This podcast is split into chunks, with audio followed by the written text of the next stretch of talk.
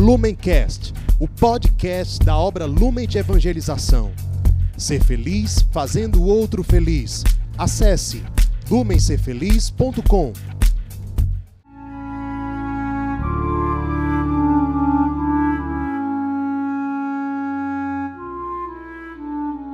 Os santos são sinais da presença do ressuscitado na história. Hoje, dia 23 de setembro, celebramos São Pio de Pietreutina. Nosso santo de hoje nasceu no dia 25 de maio de 1887, na pequena cidade de Pietreutina, na Itália. Foi batizado no dia seguinte, recebendo o nome de Francesco Forgione. Seus pais eram muito católicos, era uma família pobre e ele, desde criança, apresentava uma piedade extraordinária.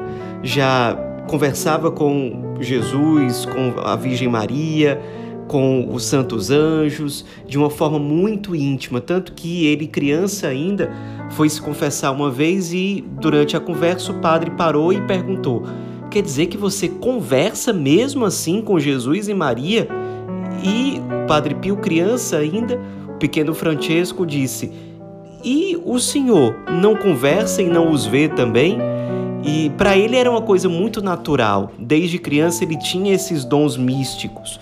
Com 12 anos de idade, ele recebeu os sacramentos da Crisma e da primeira Eucaristia com 16 anos de idade, ou seja, muito jovem, ele entrou no noviciado dos Capuchinhos, que ficava numa cidade chamada Morcone.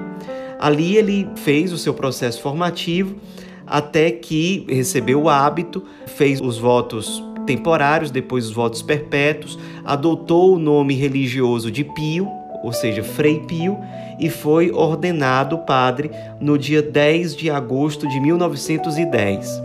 No mês seguinte, a partir do dia 20 de setembro do mesmo ano da sua ordenação, 1910, ele recebeu os estigmas, só que os estigmas de forma invisível. Ele sentia as dores das chagas do Cristo na sua própria carne, se unindo intimamente ao crucificado, mas essas chagas não apareciam. Depois, essas chagas se tornaram visíveis, mas somente oito anos depois, ou seja, em 1918, e perduraram no seu corpo de forma visível até a sua morte no dia 23 de setembro de 1968. Vários médicos, inclusive muito famosos, renomados na Itália, chegaram a ver esses estigmas no corpo dele. Por exemplo, disse o doutor Giorgio Festa, que era um médico agnóstico, analisou toda a situação do Padre Pio, esteve com ele pessoalmente várias vezes e fez o seguinte diagnóstico. Do lado esquerdo do tórax há um ferimento em feitio de cruz. Nessa região não se verifica o menor vestígio de infecção, edema ou inflamação da pele que circunda o ferimento. Essas feridas, com suas estranhas características anatômicas e patológicas, mais a constância com que vertem sangue vivo e perfumado, estão localizadas em pontos de seu corpo que correspondem a chagas do corpo de nosso Senhor Jesus Cristo. Outro médico bastante reconhecido, Dr. Romanelli, depois de estudar a fundo o caso do Padre Pio, escreveu o seguinte: exclui-se que a etiologia das lesões do Padre Pio seja de origem natural. O agente produtor deveria ser buscado sem medo de equivocar-nos no sobrenatural, já que o fato constitui por si mesmo um fenômeno inexplicável a partir da ciência humana sozinha. Muitos desses médicos, à medida em que estudavam o caso do Padre Pio, iam se convertendo, iam tendo a graça da fé se abrindo dentro da sua alma, dentro do seu coração. Realmente era uma coisa extraordinária e o Padre Pio, portanto, logo depois da sua ordenação sacerdotal, ele passou a ter muita dor no corpo. E ele realmente aproveitava esses momentos para se unir mais intimamente ao crucificado E ele dizia, por exemplo, aos seus filhos espirituais: as almas custam sangue, ou seja, ele se ofertava inteiramente para se unir às dores do crucificado em prol da salvação das almas. Ele tinha uma profunda clareza disso. A igreja depois de muito estudo, inclusive com esses exames médicos, científicos, chegou à conclusão de que, de fato, os estigmas eram verdadeiros. Uma comissão formada a pedido do Santo Padre, que era comandada por um cardeal chamado Dom Rafael Carlo Rossi, chegou à conclusão no dia 20 de junho de 1921, dizendo o seguinte: Os estigmas do frade não só são reais, mas afetam uma personalidade equilibrada psicologicamente e espiritualmente. O que com certeza nos parece hoje afirmar é que os estigmas em questão e exame não são obra do diabo, nem um engano grosseiro, uma fraude, uma arte de um malvado ou um mal intencionado. E isto, se não nos enganamos, pode ser suficiente para tranquilizar a suprema autoridade eclesial diante do caso, ou seja, a igreja, depois de muito estudo, viu que de fato se tratava de uma intervenção divina, que acompanhou o Padre Pio durante 50 anos praticamente. Como ele ficou muito afetado em termos de saúde física depois da sua ordenação, ele teve autorização dos seus superiores capuchinhos para ir morar com os pais. Então ele foi morar com a família lá em Pietreutina e ali ficou até 1916. Não é que ele ficou bom das dores, das suas fraquezas físicas. Muitas vezes, inclusive, quando ele voltava para o convento, a coisa se agravava. E quando ele ia para a casa da família, não é que parava totalmente, mas ficava mais tranquilo. Depois desse tempo, desses anos, seus superiores decidiram que mesmo que ele não estivesse totalmente curado, que ele deveria voltar ao convento para viver bem a sua vocação. E aí ele, de forma obediente, volta para o convento e em pouco tempo ele passa a cativar o coração dos fiéis de forma geral. Ele era um sacerdote que dedicava muitas e muitas horas do seu dia, especialmente para a oração e para o sacramento da reconciliação. Ele passava realmente muitas horas do dia em oração, ia para a Capela do Santíssimo em alguns momentos durante o dia, várias horas ao longo da noite. Quando celebrava a missa, muitas vezes suas chagas sangravam e de tanto que ele se unia com o crucificado ali no seu sacrifício único e perfeito no altar, ele muitas vezes sangrava no altar, tinha êxtases, experiências místicas, de modo que a missa presidida por ele muitas vezes durava muito tempo, às vezes chegava a durar duas horas ou até mais do que isso.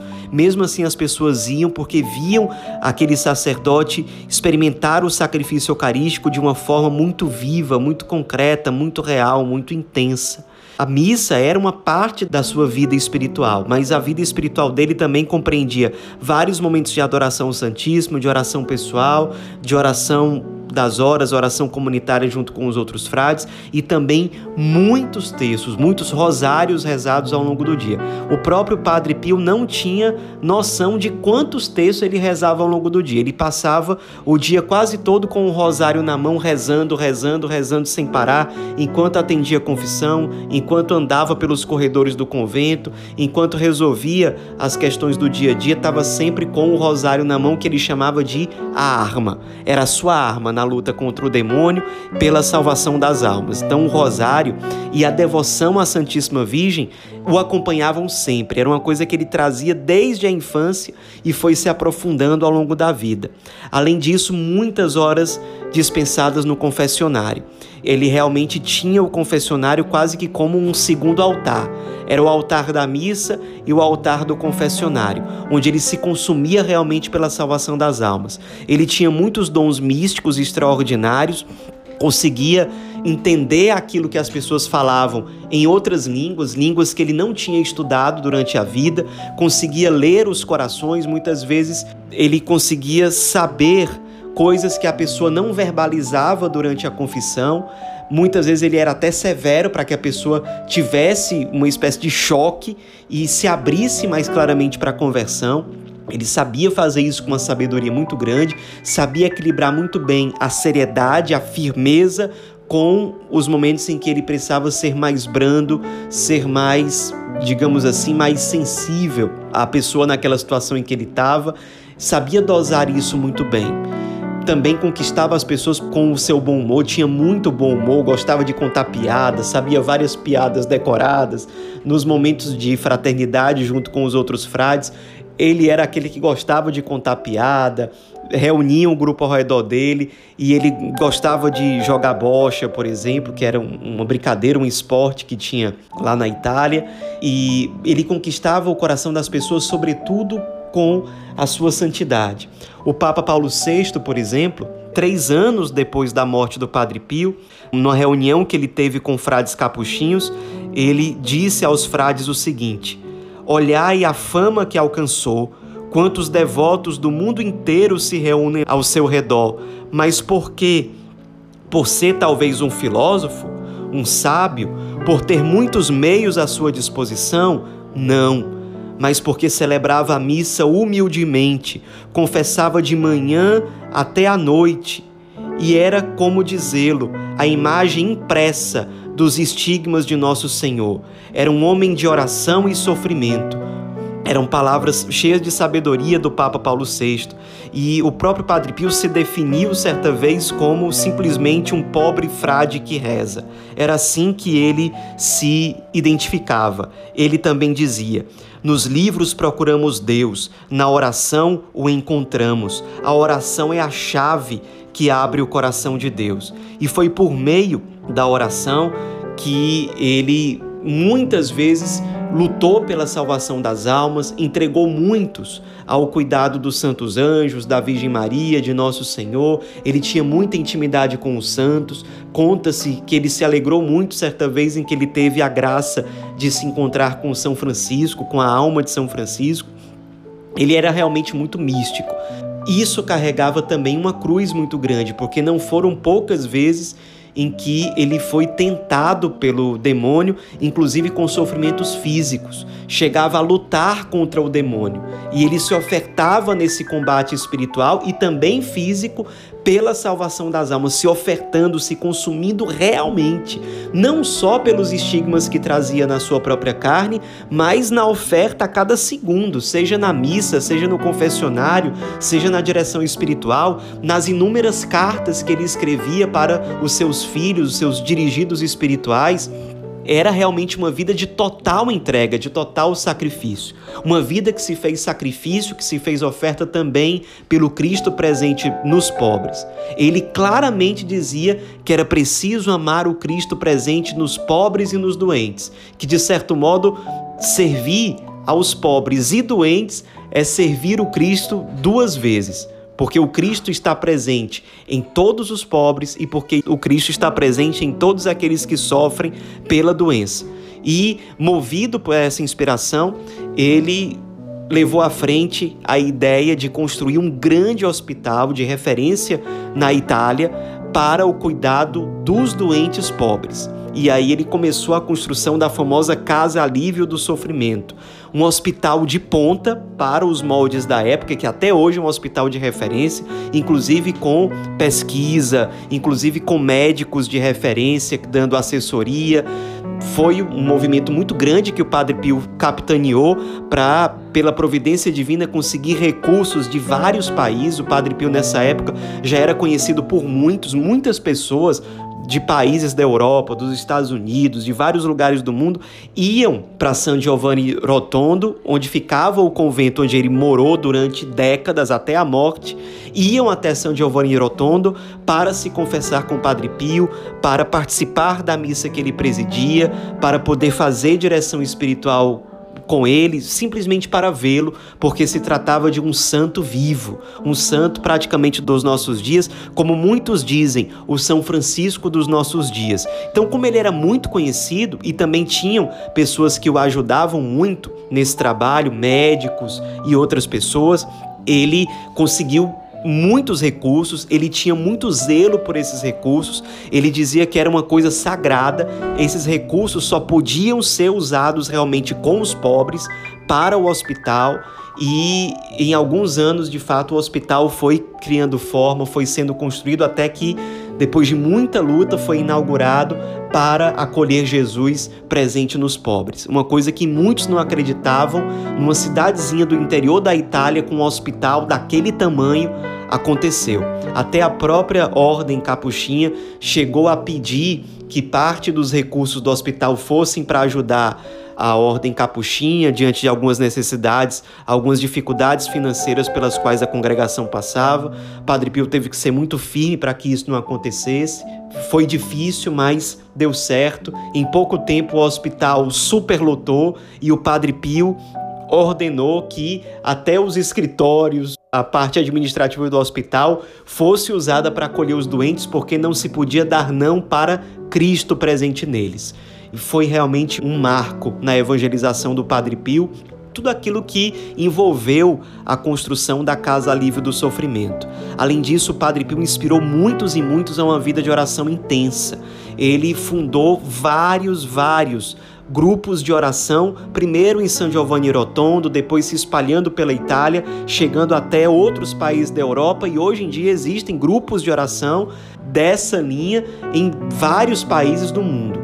Padre Pio ia acompanhando esses grupos de oração e à medida em que iam se multiplicando, ele ia acompanhando à distância. Mas muitos grupos de oração foram sendo formados sob inspiração do Padre Pio, sob a sua direção espiritual. As pessoas de fato se dedicando à oração, à penitência, ao serviço aos pobres, pela orientação do Padre Pio.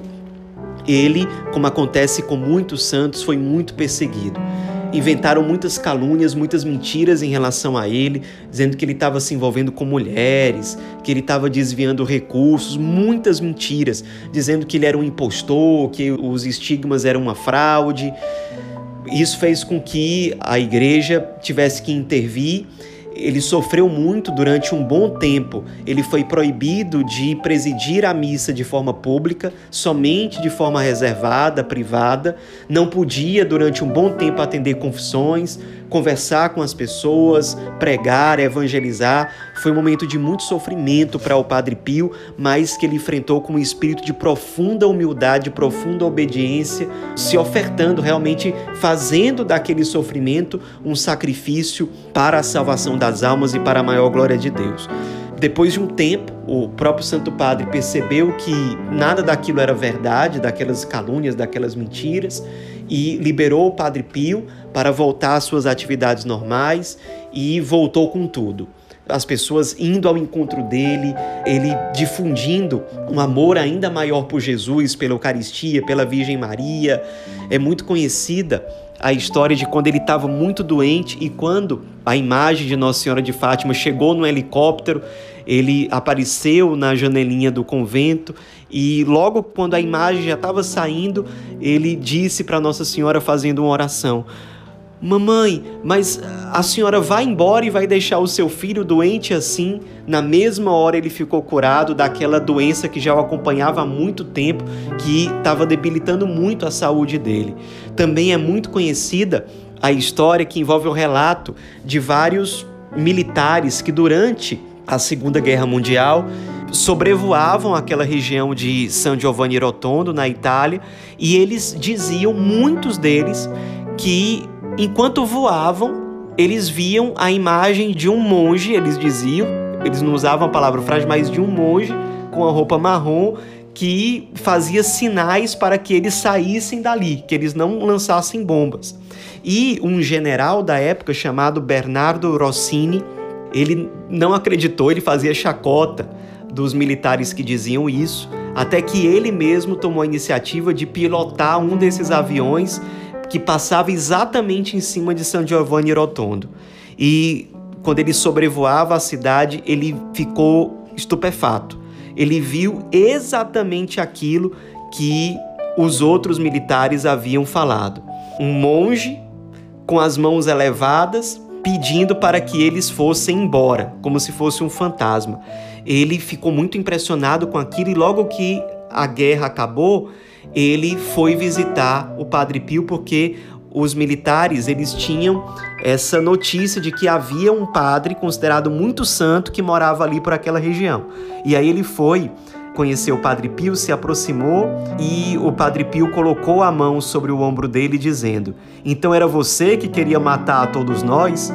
E o general se ajoelhou diante do Padre Pio e o general Bernardo Rossini, naquele momento, se converteu ao catolicismo. Até então, ele era protestante, mas diante daquele milagre, diante daquilo que ele viu, ele realmente se converteu. E muitos se converteram no contato com o Padre Pio.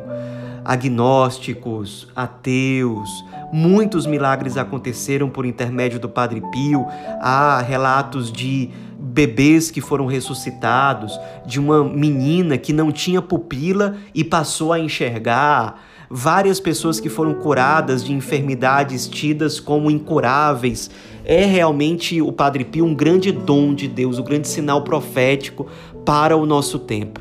Um santo muito místico, muito franciscano, de profunda vida de oração, de profunda vida eucarística, um sacerdote no sentido mais pleno da expressão, que se consumia no confessionário, que se consumia inclusive pelos seus estigmas, pela salvação das almas, se unindo ao Cristo, sumo sacerdote crucificado, um santo que realmente nos faz recordar a vida de São Francisco de Assis, fundador da ordem de que o Padre Pio fazia parte. Padre Pio viveu santamente uma vida muito marcada pelo sofrimento, mas também pela oferta de vida, e ele viveu e se entregou totalmente ao Cristo e à Virgem Maria até que faleceu no dia 23 de setembro de 1968 com 81 anos de idade. Praticamente logo depois da sua morte, ele já foi venerado como santo pelas pessoas. Multidões foram até o seu enterro e multidões desde então iam visitar o seu corpo lá em San Giovanni Rotondo é realmente um santo que foi se tornando cada vez mais popular na Itália, até que acabou se tornando hoje em dia o santo mais popular dentro do território italiano. Foi beatificado pelo Papa São João Paulo II em 1999 e canonizado pelo mesmo Papa no dia 16 de julho de 2002. São João Paulo II sobre ele disse o seguinte: Oxalá seu exemplo anime os sacerdotes a realizar com alegria e assiduidade esse ministério, muito importante também hoje. Padre Pio de fato mostra que o ministério sacerdotal, a vida consagrada e religiosa, os santos são urgentes para o mundo de hoje. O mundo de hoje precisa de testemunhas vivas que mostram claramente a presença do Cristo que não abandona a humanidade que sofre, que não abandona aqueles que estão no vazio.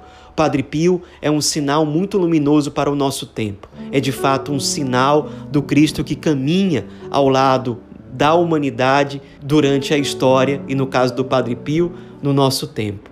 Nos inspiremos nesse homem, nesse sacerdote, nesse frade tão santo, para que na nossa própria vida, como ele, nós tenhamos um profundo amor pela Eucaristia, pela Virgem Maria, pela Igreja, pelo sacerdócio, pela oração, pelos pobres, pelo Cristo crucificado, sem receios de nos unirmos à oferta do Cristo para a glória de Deus e para a salvação das almas. São Pio de Pietreutina, rogai por nós.